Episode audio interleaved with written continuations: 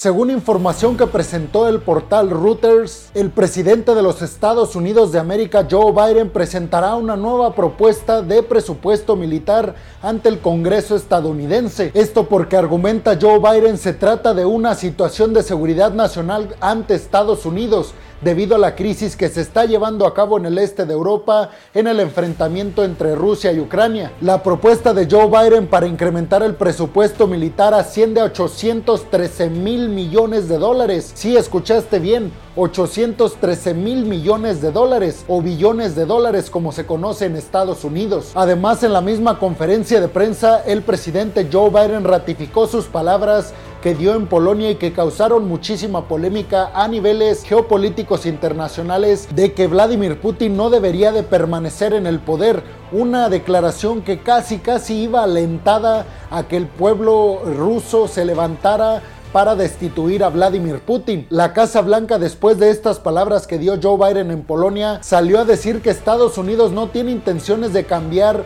a ningún gobernante ni a imponer a otro en Rusia. Sin embargo, Joe Biden, les digo, ratificó sus palabras y dijo que él no tiene intenciones de cambiar a ningún presidente en ningún lado, pero dijo, según él, conforme a sus creencias y valores, no cree que Vladimir Putin deba de permanecer en el poder porque representa no solamente un problema para los rusos, sino también para todo el mundo. Bienvenidos a un nuevo video de geopolítica en el cual, como ustedes ya saben, les voy a platicar lo más importante que ha acontecido a niveles geopolíticos y diplomáticos alrededor del mundo. Y como ya les contaba, este aumento del presupuesto estadounidense para el poderío militar y la renovación del ejército va encaminada específicamente, según el Pentágono, en incrementar, pues digamos, la disuasión que tiene Estados Unidos ante Rusia y China. Rusia encaminada al problema del este de Europa frente a Ucrania y China encaminada al problema que podría representar en el futuro para la anexión de Taiwán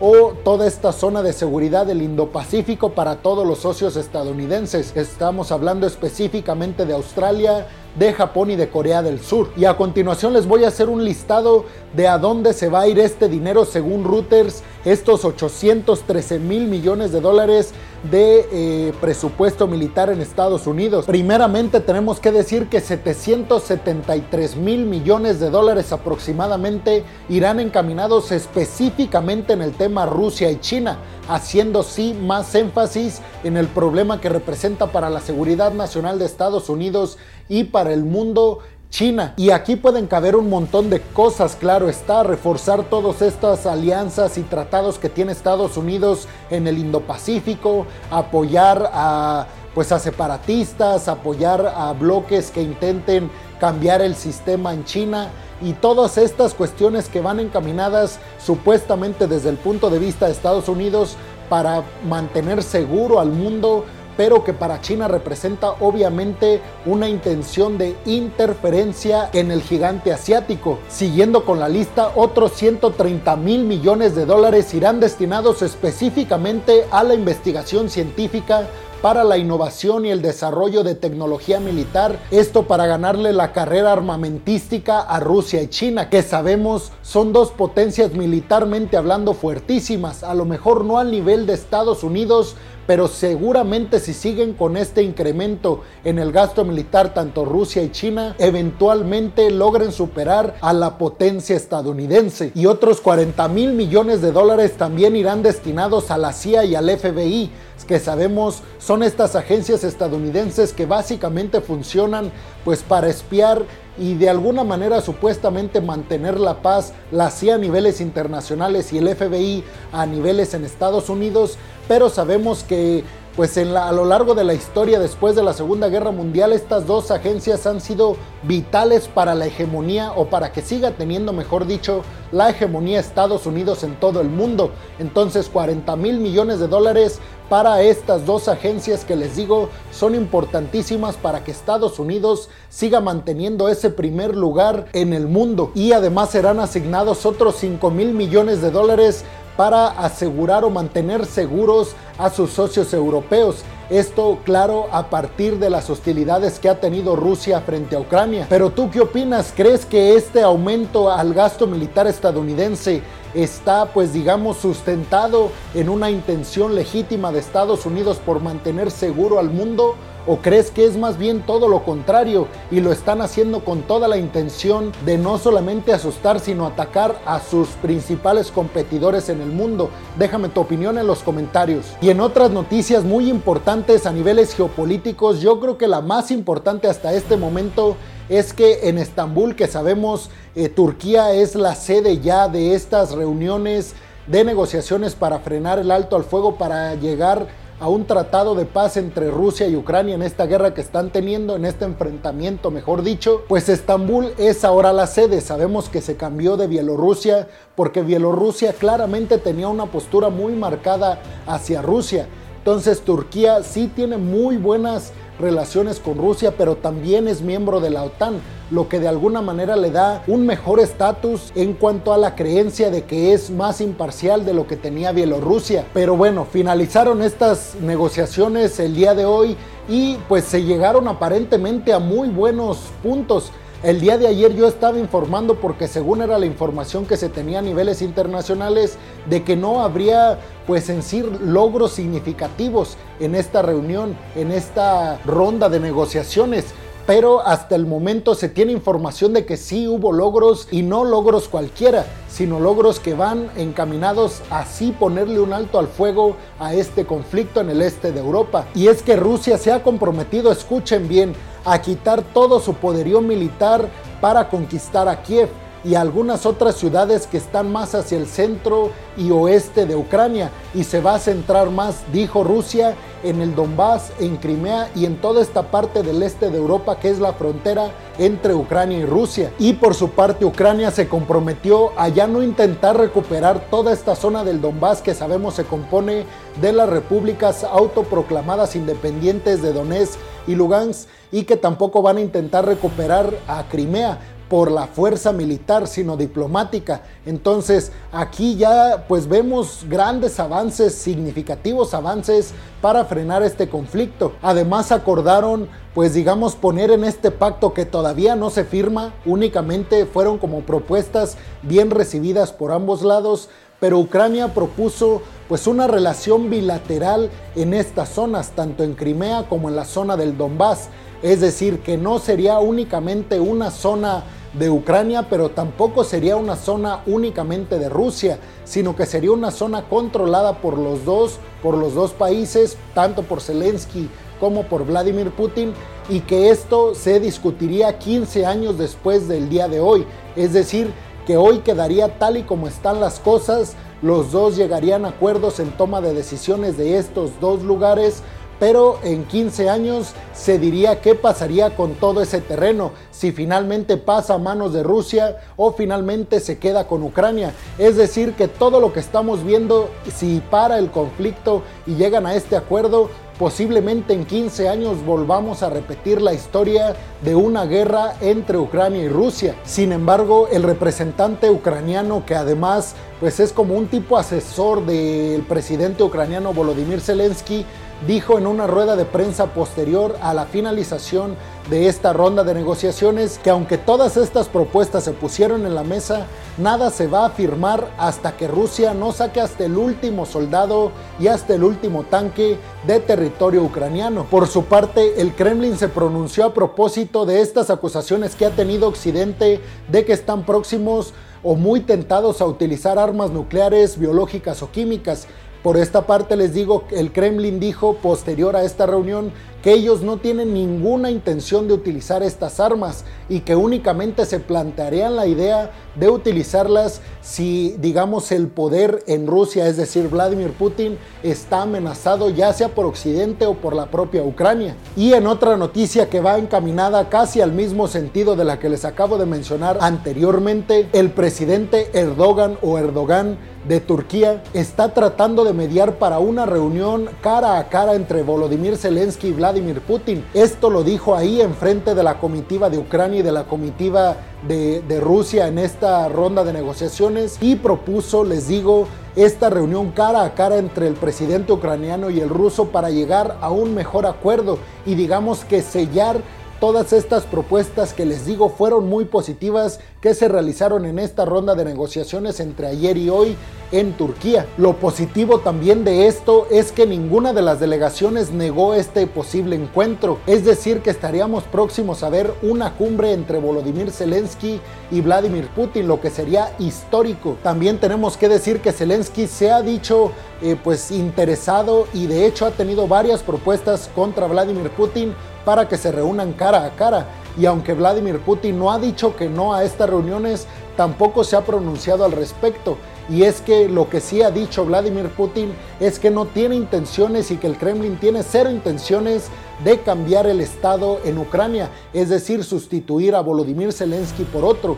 Dicen, ellos siguen con su discurso de que Rusia únicamente quiere desnazificar a Ucrania y además desarmarla. Esto porque representa un peligro de seguridad nacional para la propia Rusia. Y en otras noticias, el Congreso en Perú rechaza pues cambiar el poder, cambiar a Pedro Castillo por otro presidente, destituirlo pues. Esta destitución de Castillo ha sido empujada claramente por la oposición, sin embargo no contó con el apoyo necesario en el Congreso para que se llevara a cabo esta destitución que quiere no digamos la derecha en Perú, sino la oposición creo que es un término mejor para este problema. Y es que para que se llevara a cabo esta destitución se ocupaban 87 votos a favor. Únicamente se consiguieron 55 votos para que se llevara a cabo esta destitución de Castillo. 54 votos estuvieron en contra y 19 fueron pues digamos abstenciones, se negaron a votar tanto a favor como en contra. Ya es el segundo intento de destituir a Pedro Castillo en Perú. Esto por los malos resultados que ha tenido el presidente peruano,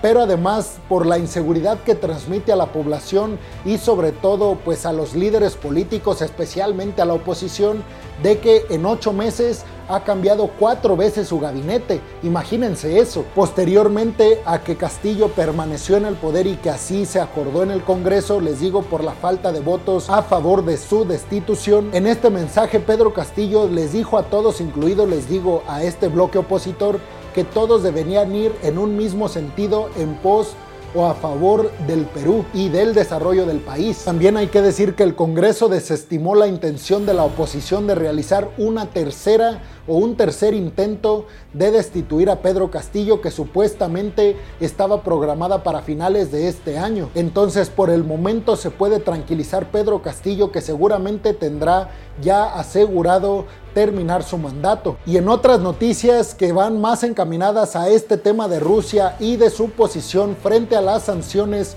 occidentales, todo este bloque de países con economías emergentes, el BRICS, que sabemos cabe Brasil, Rusia, la India, China y Sudáfrica, que están hoy en día entre la espalda y la pared, porque pasa y pasa el tiempo de esta invasión rusa hacia Ucrania y estos países socios de Rusia, socios importantes además, se niegan pues digamos a pues a catalogar tanto buena como mala la acción de Rusia frente a Ucrania. Se niegan a condenar a Rusia, pero también se niegan a decir que esto era una acción necesaria para eh, la seguridad nacional de la propia Rusia. Y es que están siendo muy presionados por Occidente ya a pues aclarar su postura frente a este conflicto.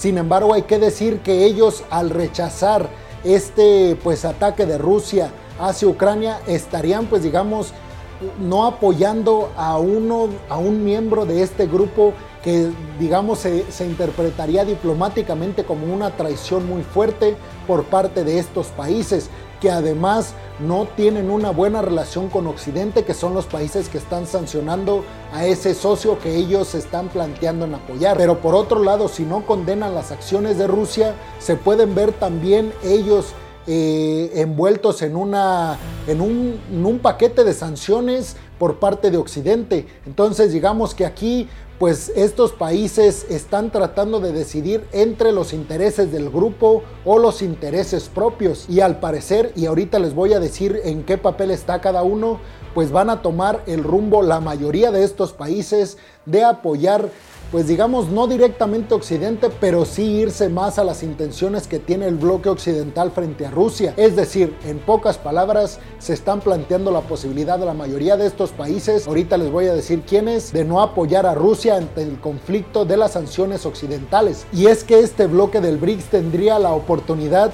e inclusive la necesidad e incluso la responsabilidad de apoyar a Rusia ante sus conflictos contra Occidente. Digamos pues hacerle préstamos para que la economía rusa no cayera estrepitosamente como lo ha hecho hasta estos momentos. Y es que les digo, ya entrando en las características o en la postura que tiene cada país miembro de, este bloque de economías emergentes, tenemos que decir que pues claro es entendible que ellos están contra la espalda y la pared. Sin embargo, el director de BlackRock, Larry Flink, dijo que México, Estados Unidos y Brasil refiriéndose específicamente al continente americano, tienen una oportunidad de oro para elevar sus producciones de petróleo y mejorar sus ingresos a niveles internacionales. Esto para llenar la demanda que está causando que Rusia ya no va a proporcionar ciertas cantidades de petróleo al mundo. Es decir, que estos países tienen pues la oportunidad de sustituir el petróleo ruso por el petróleo de cada uno de estos países. Y es que Brasil ya ha firmado y ya anunció además internacionalmente que va a aumentar sus producciones de petróleo a finales de este año. Un golpe claramente fuertísimo por parte de Jair Bolsonaro para su homólogo Vladimir Putin. Por su parte, Sudáfrica no está en la misma situación que Brasil y es que Sudáfrica necesita gas natural y necesita bastante, pues digamos que otras empresas que podrían suministrarle gas como Shell que es estadounidense, ha dicho que ellos no van a presentar una propuesta para venderle gas eh, natural licuado a Sudáfrica. Esto por la demanda que representa suministrarle gas natural licuado a Europa a raíz de este conflicto que ya sabemos Europa intenta de quitarse esta dependencia de gas natural ruso. La única empresa que ha puesto sobre la mesa una oferta para Sudáfrica es Gazprom, es decir, la gasera rusa lo que significa que lo deja sin opciones y esto representará ser sancionado por Occidente, es decir, Sudáfrica sancionado por Occidente porque no quitó todos estos lazos que unen a Sudáfrica y a Rusia.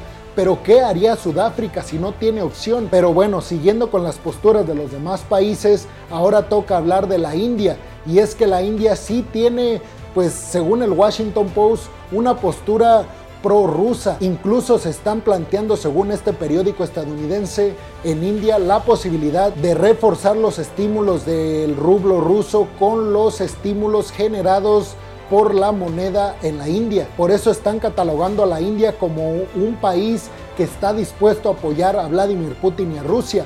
Esto a pesar de que la India es un importante socio tanto occidental pero específicamente tenemos que decir que es un socio importantísimo de Estados Unidos. China por su parte es digamos el pues el país más difícil de analizar en la postura en la que está y es que sabemos China se ha mantenido muy hermética ante la postura de condenar o no condenar los ataques de Rusia hacia Ucrania.